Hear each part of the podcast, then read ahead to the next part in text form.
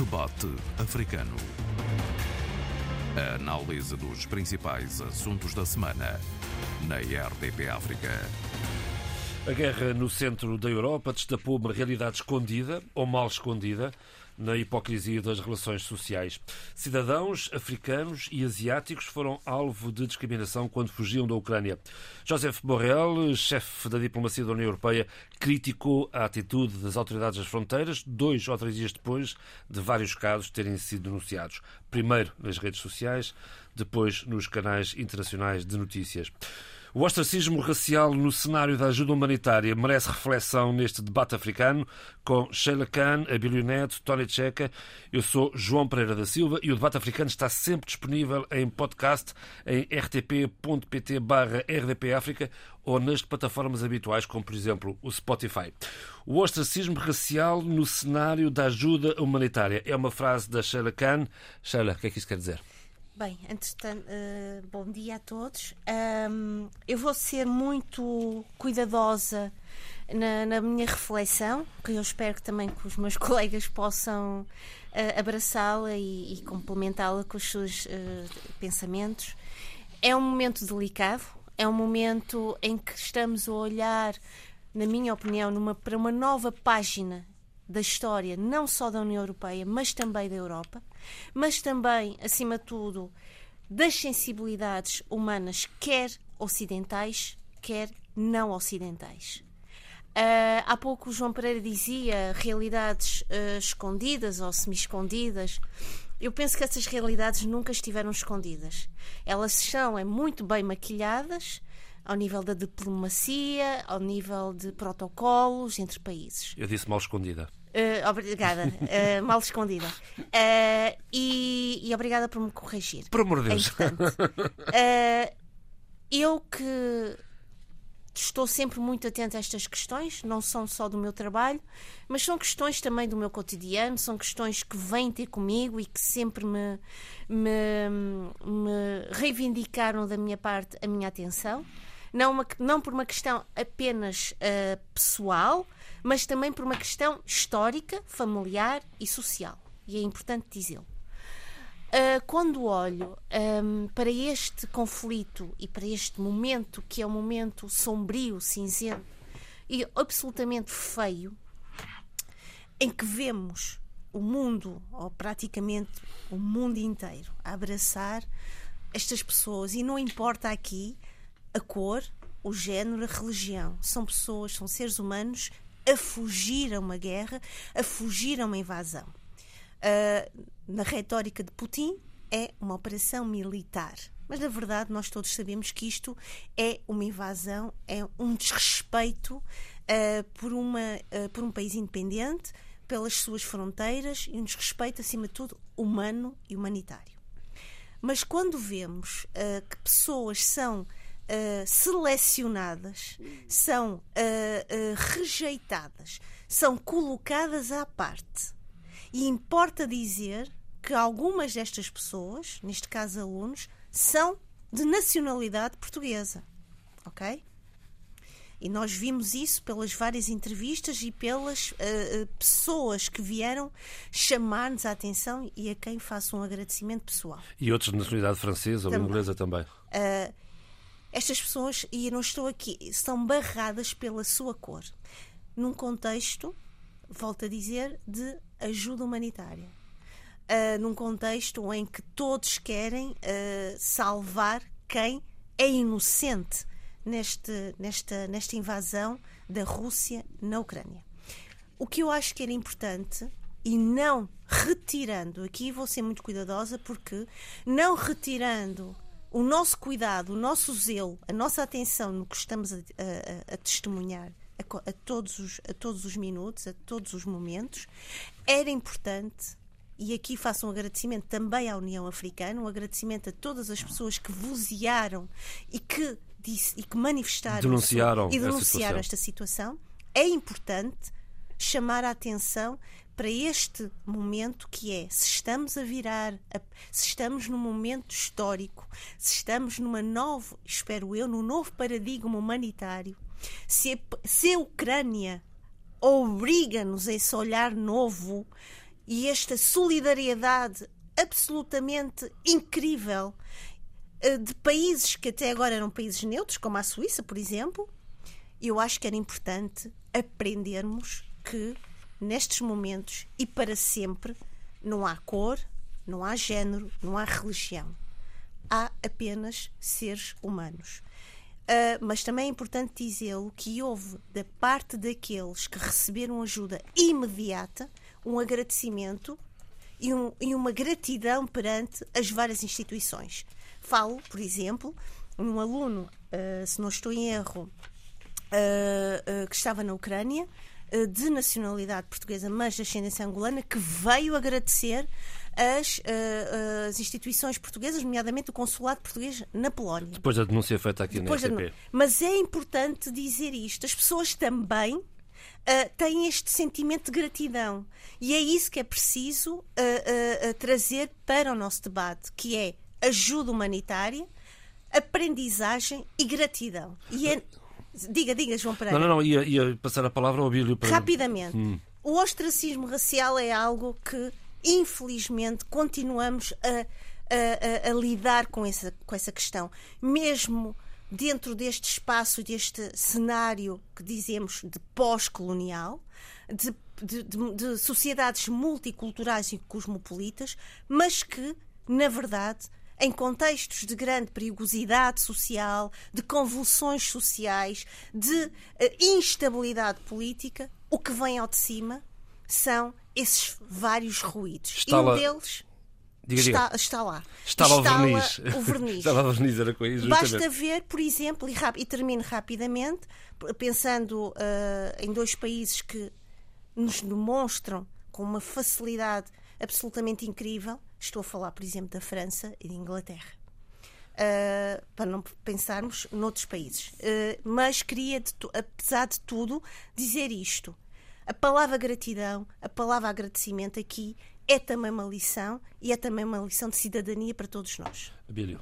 Uh, eu sobre esse hum, assunto que a Sheila muito bem uh, sugeriu que uh, fizéssemos uma reflexão, enfim, ligando ao momento que se vive no leste da Europa, há três coisas que eu devo realçar. Primeiro, logo ao segundo dia do conflito, ou seja, na quinta-feira passada, eh, de madrugada, eh, vendo as imagens, houve uma coisa que me saltou logo a, a, percepção, que eram demasiados negros eh, africanos, portanto, a tentarem fugir das diversas cidades, sobretudo de Kiev, e eh, vê-los eh, mais ou menos desamparados, como o resto também da população, nas estações eh, de caminhonagem, nas estações de eh, comboios, eh, nas ruas, eh, impressionou-me pelo número e pela quantidade, para mim, era algo verdadeiramente inesperado, não estava nada à espera que isso acontecesse na Ucrânia pós-soviética.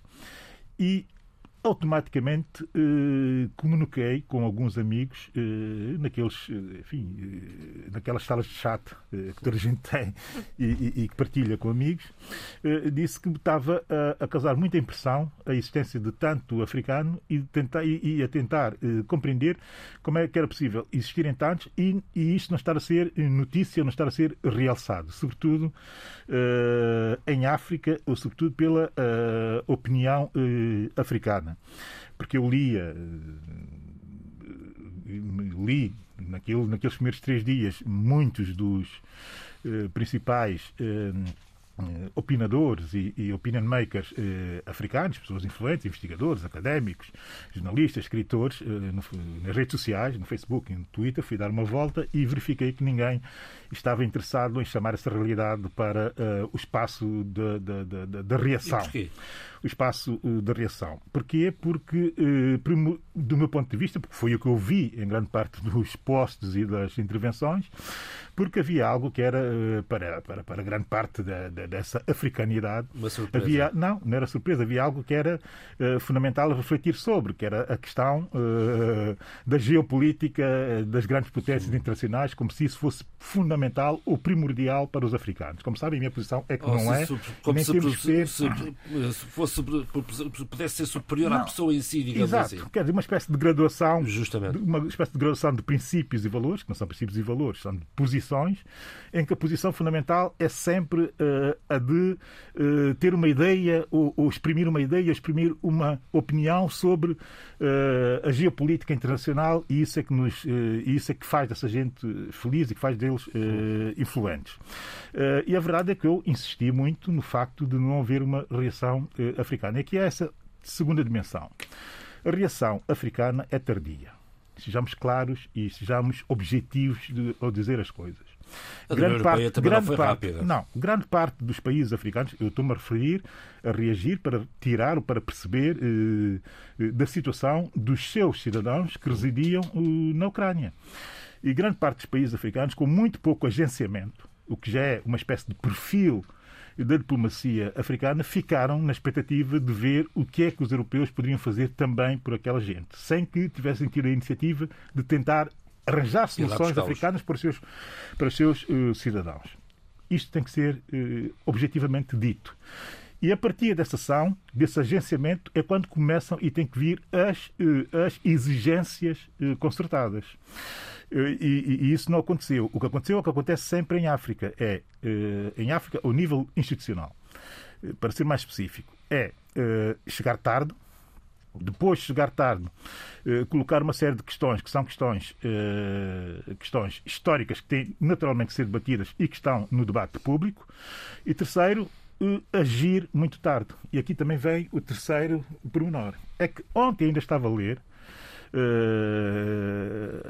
jornais africanos dos quatro países mais influentes do continente, Egito, do meu ponto de vista, Egito, Nigéria, uh, a África do Sul e também da Etiópia, qualquer um destes países com milhares de estudantes na Ucrânia, estudantes e residentes na Ucrânia, e só ontem é que estava a haver uma reação diplomática à situação dos seus nacionais nas fronteiras. Ontem, passado nove dias do início do conflito.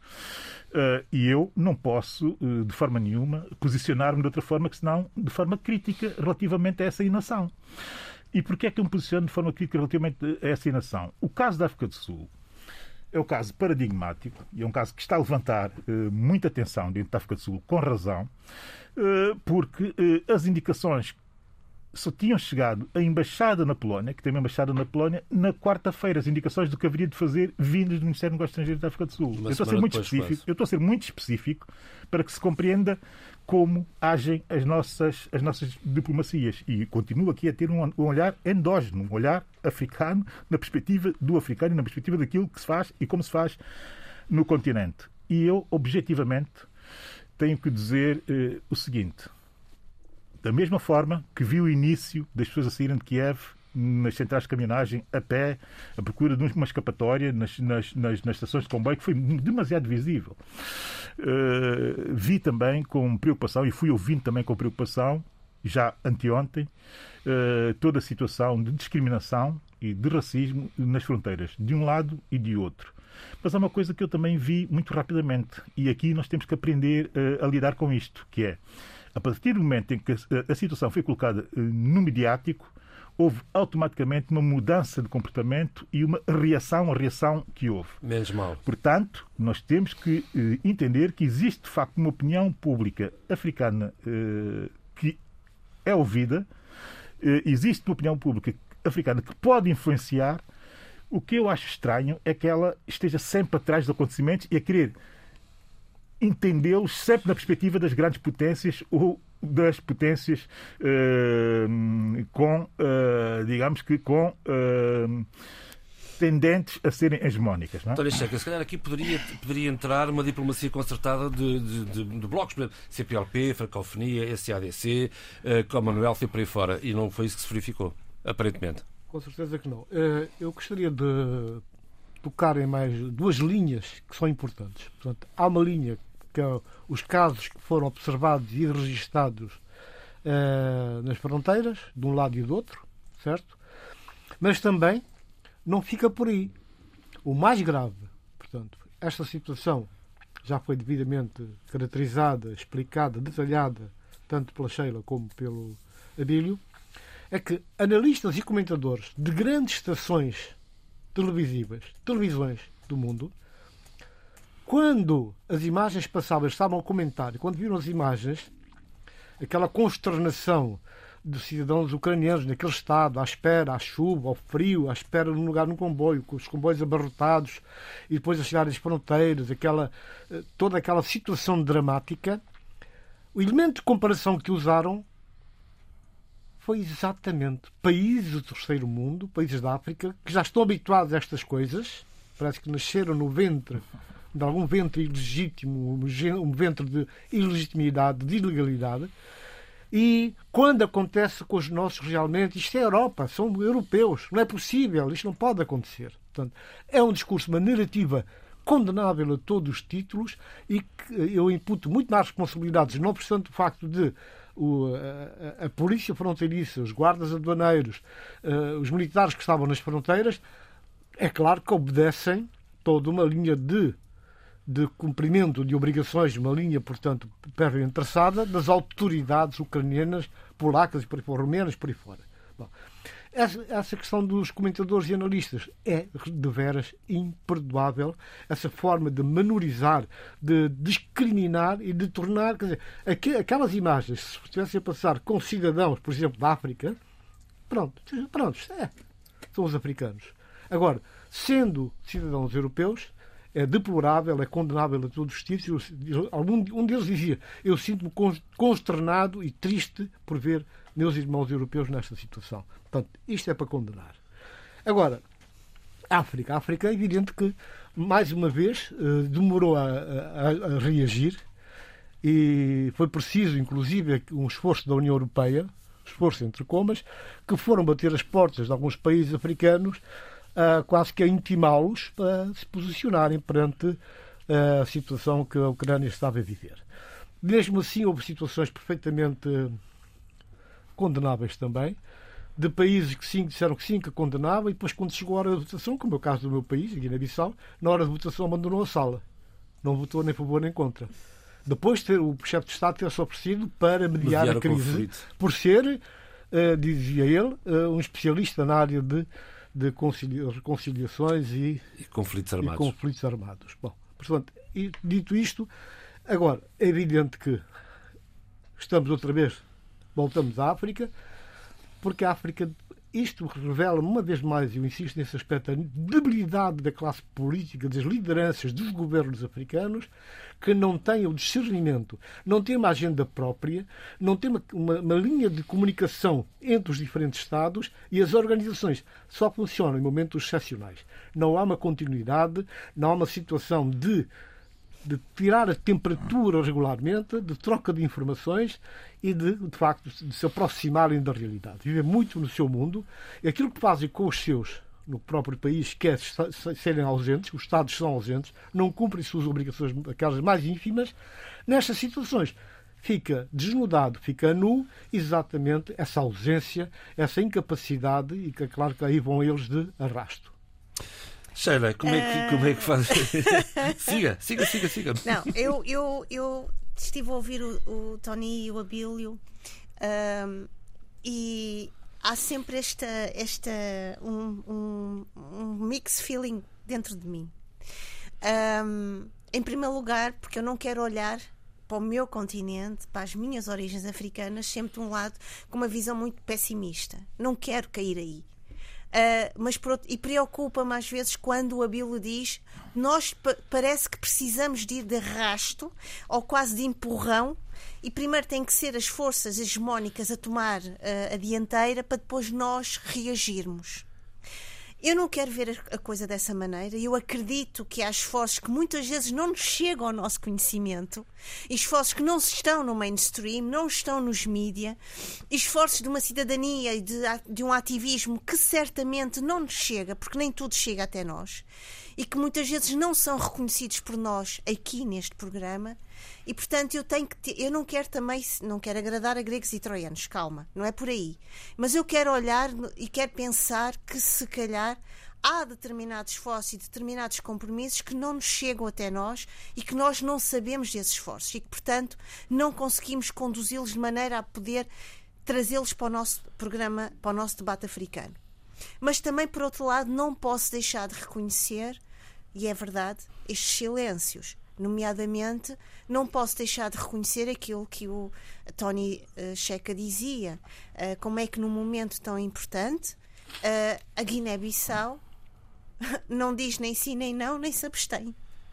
Estamos a falar da resolução relativamente à, à, à definição. De... Abandonou a sala. Do... Já sabia que em Angola abstiveram-se. Mas isto há, há uma explicação. Não, a mim não me, não me. Qual é a sua explicação? A, a mim, uh, do, do, ponto de vista histórico uh, e de uma espécie de uma, de uma gratidão histórica, até posso, até posso aceitar.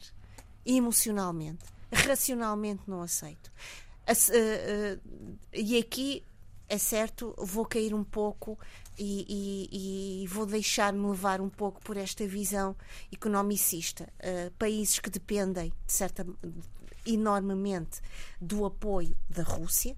Uh, Moçambique exporta para a Rússia entre vários outros uh, produtos, caju, tabaco, como também importa da Rússia uh, uh, bens de necessidade que de certa maneira, não podem pôr em perigo já a economia que não é de si forte. Importa dizer o seguinte: eu vi e ouvi o embaixador russo na, na Moçambique a dizer que encontra-se extremamente satisfeito pelas relações entre a Rússia e Moçambique manterem-se estáveis e manterem-se de acordo com todo o seu quadro histórico. Agora, a mim uh, entristece-me imenso que num momento em que deveríamos dizer não, não temos essa coragem. E que a economia é, uh, uh, e outros valores maiores, são colocados num patamar em que o dever de memória e que um dever de respeito pela humanidade são engolidos usando argumentos que não me convencem. Eu queria, eu queria já agora só mais um pequeno apontamento muito rápido sobre esta questão essas observações que fizemos em relação à agenda africana, à agenda dos países africanos, dos governos, tem que ser mesmo pensada, tem que haver uma reflexão, que, porque é, é necessário. Vejamos que, neste momento, estes 9, 10 dias de guerra, são 9 dias, acho eu, já, já nos deram sinais e evidências claras de uma nova geografia, novas narrativas, mutações que estão-se a verificar no contexto europeu, mas também à escala mundial, que é importante ter em conta. Vemos, por exemplo, países como a Suíça Sim, abandonarem a sua situação uh, secular de neutralidade, atuando de uma forma clara posicionando-se. Nós vemos, portanto, e há mais casos, podemos continuar a citar vários casos que há. Podemos citar o Brasil. O Brasil é um deles. O Brasil já esteve, já foi, já veio, agora está outra vez, porque foi chamado a posicionar-se e pronto, já está a fazer isso. Mas, quer dizer, tudo isto, vejam só que nesta situação já há um ganhador. Nesta situação de guerra, de conflito na Ucrânia, os Estados Unidos da América é nitidamente um ganhador. Venceu o projeto que havia do gasoduto russo para a Alemanha, que, era uma, uma, pedra enorme no, no, nos sapatos da, do, Washington. do tio Sam. Uh, e hoje está-se a posicionar para ser ele próprio, os Estados Unidos, o principal vendedor do seu gás. Portanto, é um problema que está resolvido.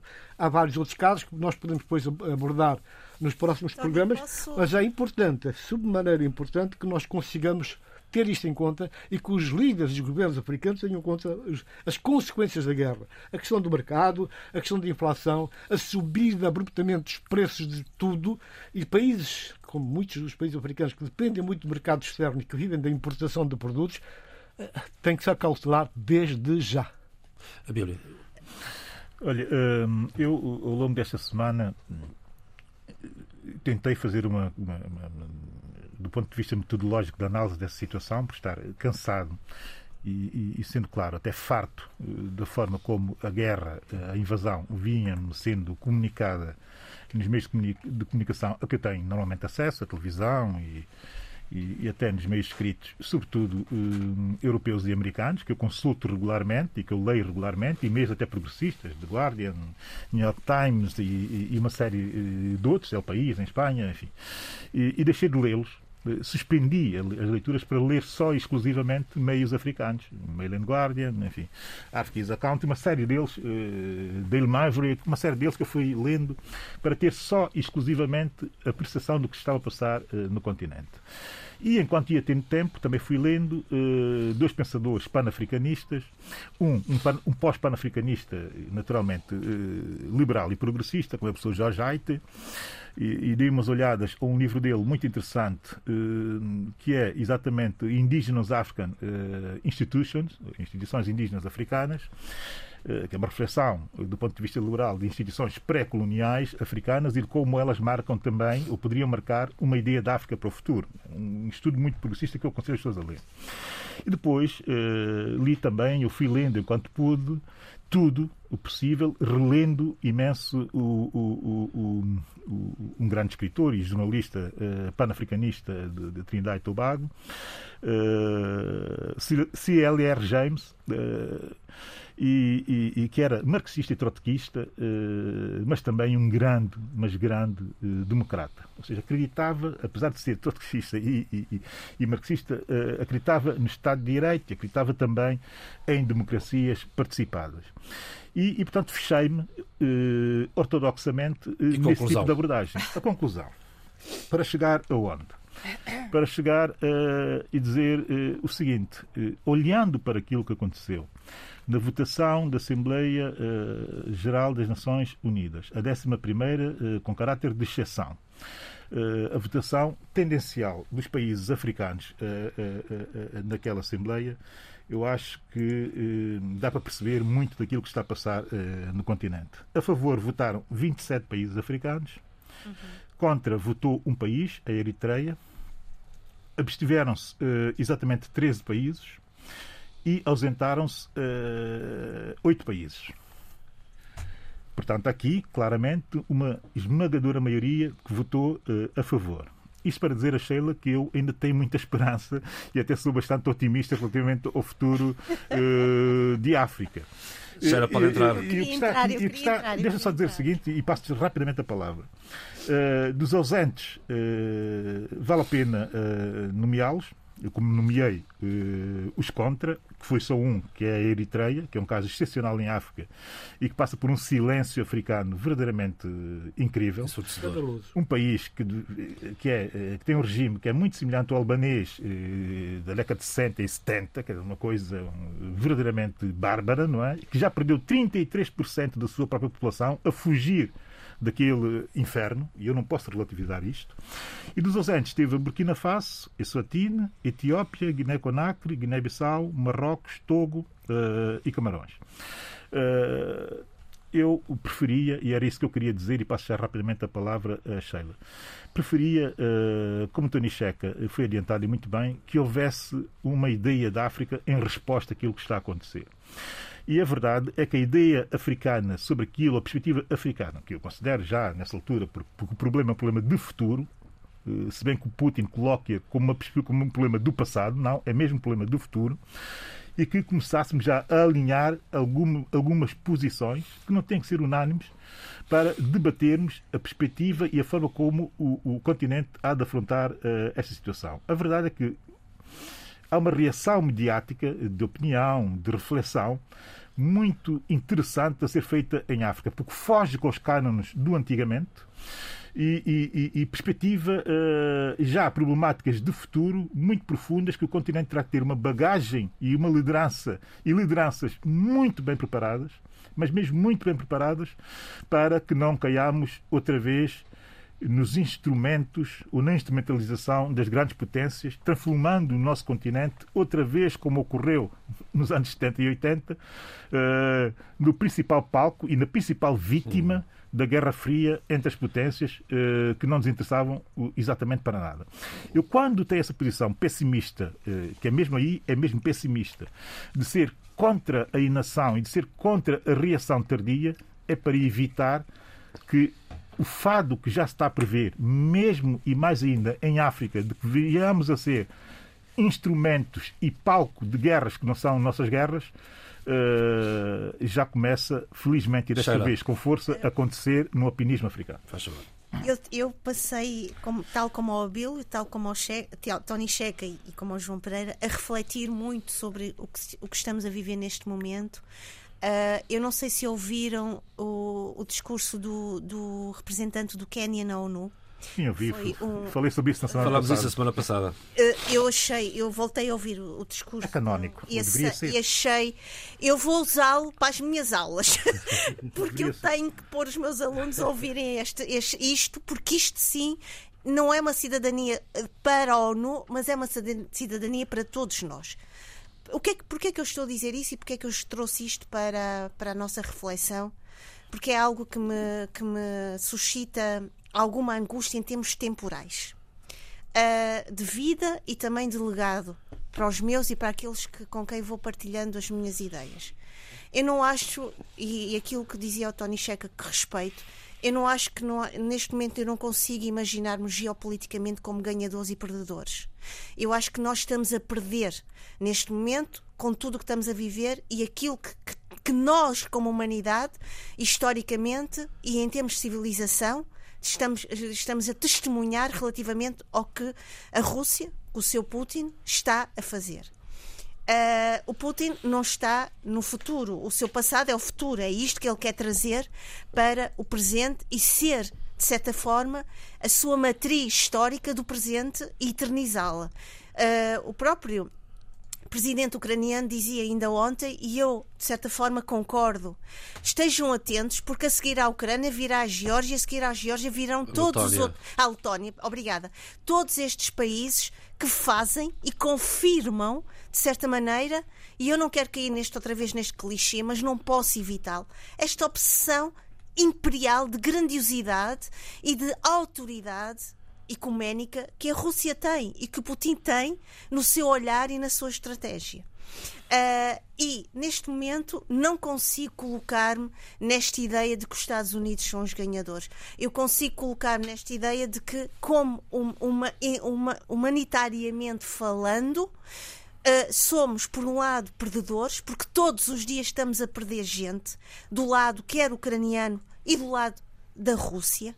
Importa dizer isto. Ainda agora uh, ouvia uma crónica uh, muito interessante na Antena 1. Uh, um dia no mundo do Bruno Sena Santos em que ele dizia há mães que estão a dizer que os filhos que estão a ser enviados para a guerra na Ucrânia estão a ser mal informados, enganados que vão como treino militar e não estão a ser lá colocados como treino militar. E, portanto, é preciso também olhar para o lado dos russos, que neste momento ao qual foi imposta uma lei marcial, ok? E portanto estão a ser bloqueados aos russos todo todo tipo de liberdade de expressão, todo o tipo de, de liberdade humana. E, portanto, era importante também trazer para a nossa, para esta reflexão, esta, esta, esta, hum, esta, este lado de perdedor que nós todos estamos a testemunhar. Ok, Sheila, eu só, já agora quero fazer um reparo. Eu não, eu não disse de forma alguma, longe de mim, que os Estados Unidos é um ganhador não, da guerra. Não, mas não. eu também. Agora, repare, o que eu quero. Tony Checa, deixa-me só dizer isto. Eu também não estou a absolutizar as suas palavras. Okay. Calma, é preciso também Obrigado. dizer isto, okay. bem? Agora, o que, eu, o que eu quero dizer. Geopolitic, uhum. Geopoliticamente, eu não me consigo, eu não me consigo colocar aí dentro das minhas reflexões. Ok. Ok? O que eu quero. Uh, que eu mas quis... só para terminar, deixa-me só terminar isto.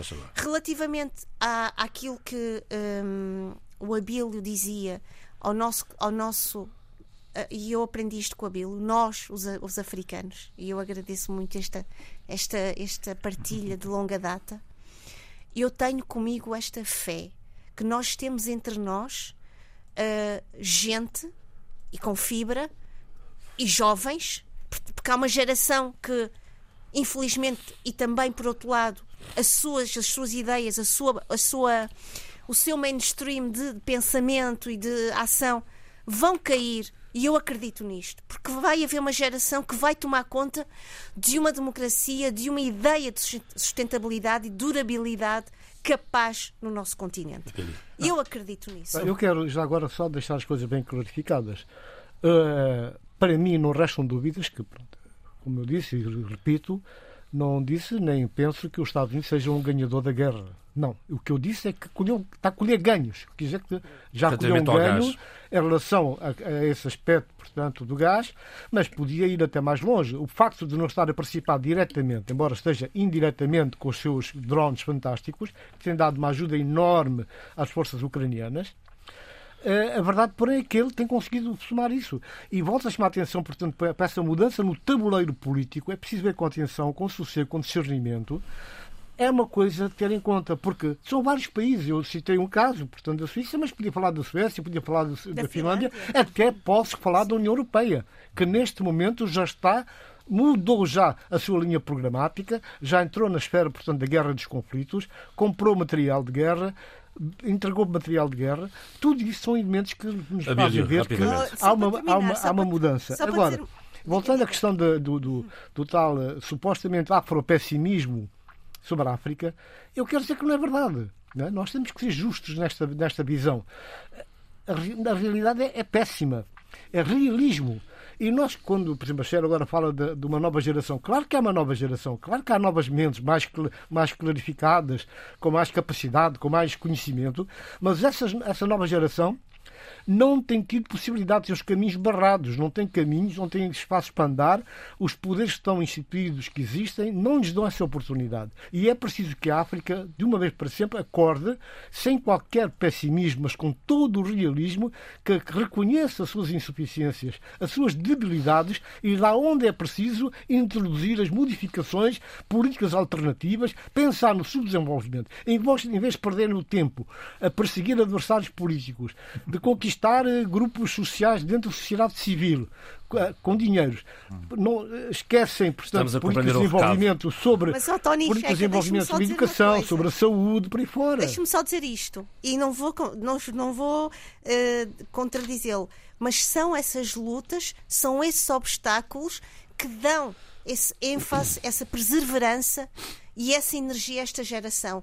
Porque é uma geração esclarecida, é uma geração que tem noção de um arco histórico e de uma janela histórica e tem noção de que é preciso essa mudança, mas também tem a noção de que a mudança não se vai fazer de um dia para o outro, mas faz todos os dias.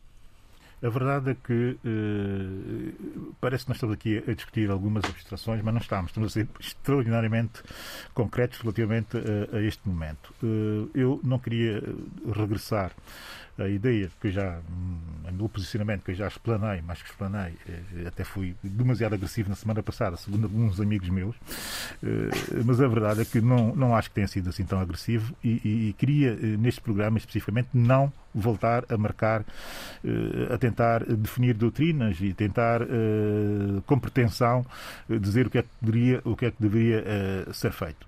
São opiniões e nós temos que viver exatamente com as opiniões. A propósito uh, de África e, do olhar africano, eu disse que durante esta semana uh, exclusivamente dediquei-me a ler África e africanos. E devo dizer que os posicionamentos uh, são muito, mas muito interessantes. O que me preocupa e preocupa muito é o desfazamento entre quem está a criar esse tipo de reflexões, esse tipo de opinismo nesses órgãos, sobretudo como eu disse, destes quatro países, eh, sobretudo nos órgãos independentes e livres, que são estes que eu mais leio e, e sobre os quais mais debruço, que estão com uma reflexão muito acima do que a reação das elites africanas nas redes sociais.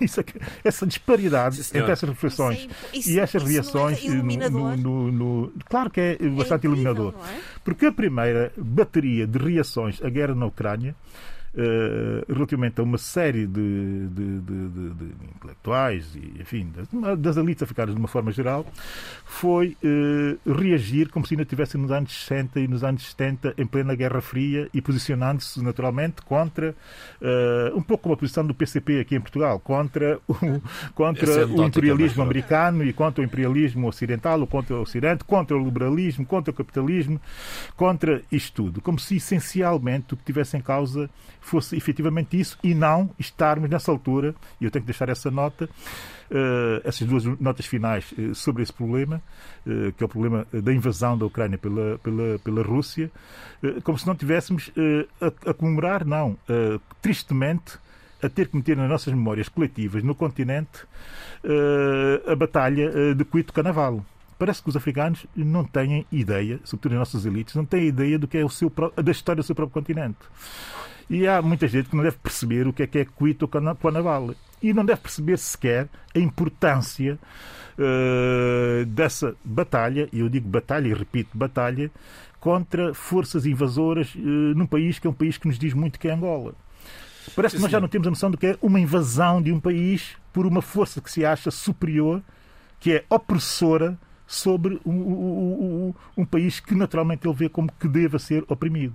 Parece que essa consciência coletiva, lá voltei outra vez a ser agressivo, desapareceu das elites africanas para focar-se inclusivamente no anti-americanismo doentio e que não é resolutivo, se quisermos. Segundo, a nota para o presidente José Maria Neves.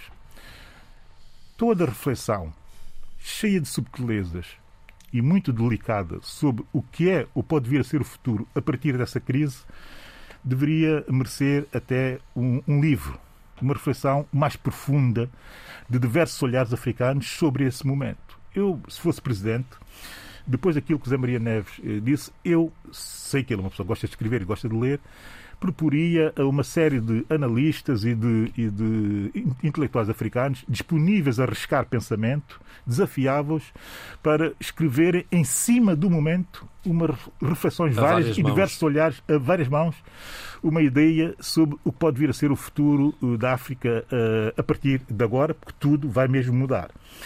Uh, eu estou aqui a deixar esse desafio ao Presidente da Mariana. intelectuais que tu convidarias, não é? Naturalmente. E das gerações que tu irias colocar Confiaria lá. plenamente no critério e no bom critério de Maria Neves. É um tema never-ending. temos muito pouco tempo para as notas finais. Vou começar com a Sheila, porque temos novo governo em Moçambique. Adriano Malaiano uh, é o novo Primeiro-Ministro. Temos novo governo. Uh, eu acho que fomos assim alguns surpreendidos, surpreendidos. Não é? eu, eu próprio fiquei. Um, eu recebi de vários. Eu gosto, eu gosto e, e, e, como as pessoas não me estão a ver aí, gosto no sentido bom da palavra. Gosto quando o Abílio diz uh, os meus amigos. E, e, eu também recebi uma série de pessoas a mandarem-me mensagem. Um, é verdade que o programa tem um bom feedback. Não é? Uh, e quero agradecer porque é, é isto, não é? Este, é? O debate africano é bom nisto, nesta partilha, nesta, nesta, nesta partilha que é maior que os estudos, que é maior do que o nosso. Novo governo em Moçambique, já não? Novo governo em Moçambique, peço desculpa. e não estou aqui a fazer marketing, estou mesmo a ser sincera. Mas a verdade é que eu acho que uh, eu vi um cartoon entendam-me bem, e vou dizer isto com calma. Eu vi um cartoon com o Paulo Kagame e o Philip News e, e o Paulo Kagame a dizer assim: Fizeste aquilo que eu mandei? muito interessante, muito interessante.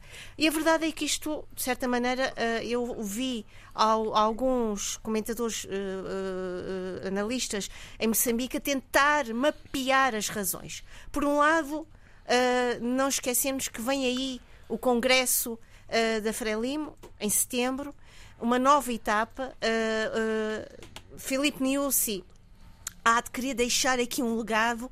Há quem fale e isto eu não vou uh, explorar muito esta situação porque eu precisava de estudar melhor isto e, portanto, eu tenho que ter algum cuidado naquilo que eu estou a dizer. Mas há quem fale e coloque no ar um terceiro mandato. um, Logicamente, nada se faz de uma forma ingênua, nada se faz de uma forma distraída.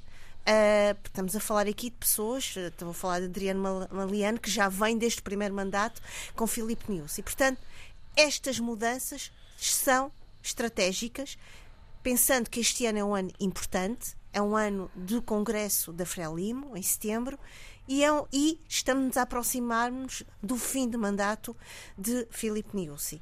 Depois não podemos esquecer, também esta semana, se me permite, uh, Breve, João Pereira, uh, a, a, a reemergência da autoproclamada junta militar. A Renam distancia-se, diz que isto é uma espécie de. Hum, vá. De, uma, de um ruído colocado pela FELIM no ar, mas é importante aqui também termos em atenção esta situação. Portanto, uh, na próxima semana, se o João Pereira me permitir, quero falar melhor sobre esta situação de, desta, de, deste repameamento governamental, porque acho que merece também alguma reflexão mais cuidada. Eu permito, desde que meus amigos me permitam gerir melhor o tempo, está tudo bem. Faça favor, Tony Checa. Bom, eu, eu só quero, eu, eu, quero deixar aqui bem claro um aspecto que é importante para mim, é determinante no meu pensamento, e portanto, há mais gente a pensar assim, que o facto de nós condenarmos sem tibiezas, de forma clara, essa loucura, esse ato deslocado de Putin, Putin, o, o imperialista que almeja ser Putin o Grande, esse é o objetivo dele, não nos impede de forma nenhuma de lançar o olhar mais além e perceber também onde é estão os outros erros. Um dos erros crassos, clamorosos, que nos conduziu também a esta situação é exatamente o facto, a maneira como o dossiê NATO foi levada à mesa ucraniana. O facto como a própria, o próprio dossiê União Europeia foi levado com tanto facilitismo à mesa ucraniana. Ucrânia na pessoa do seu presidente, convenceu-os que aquilo era um dado adquirido e que já estava com o pé na NATO e agora já está, já praticamente já estava considerado que está na União Europeia. Não está, porque é um processo demoroso e é preciso todo queimar uma série de etapas. Portanto, isso aí nós temos que olhar, o, o, o tal olhar africano, o tal olhar de cidadão uh, do mundo, um, tem que ser, tem que passar por essa capacidade de nós condenarmos o que está mal de um lado e do outro, o que não está bem e a forma como alguns elementos novos foram introduzidos na política internacional, no caso concreto, ali na, na, naquela zona do mundo entre a Rússia e a, e a Ucrânia. E é preciso que haja inteligência, sensatez e astúcia suficiente, conhecimento suficiente para travar este ímpeto, desfazer dúvidas e criar as condições para que as coisas sejam resolvidas com realidade e sem qualquer facciosismo. Isso é importante e, tem, e deve ser assim. Abílio. Uh, eu uh, vou dar aqui uh, duas notas que têm que ver especificamente com São Tomé e Príncipe. A primeira, a grande entrevista do presidente Carlos Villanova a Lusa que eu aconselho vivamente a todos os são tomenses a lerem na atenção. As pistas estão muito bem deixadas, eh, as ideias completamente estruturadas e, sobretudo, mais eh, subsídios para, a partir dessa entrevista, pensar-se e repensar alguma das, alguma das coisas que estão a acontecer eh, no país. País está numa crise profunda e alguém tem que ter uh, a lucidez de assumir a crise, porque se não, se, não, se não assumirmos a crise, dificilmente assumiremos soluções para a crise.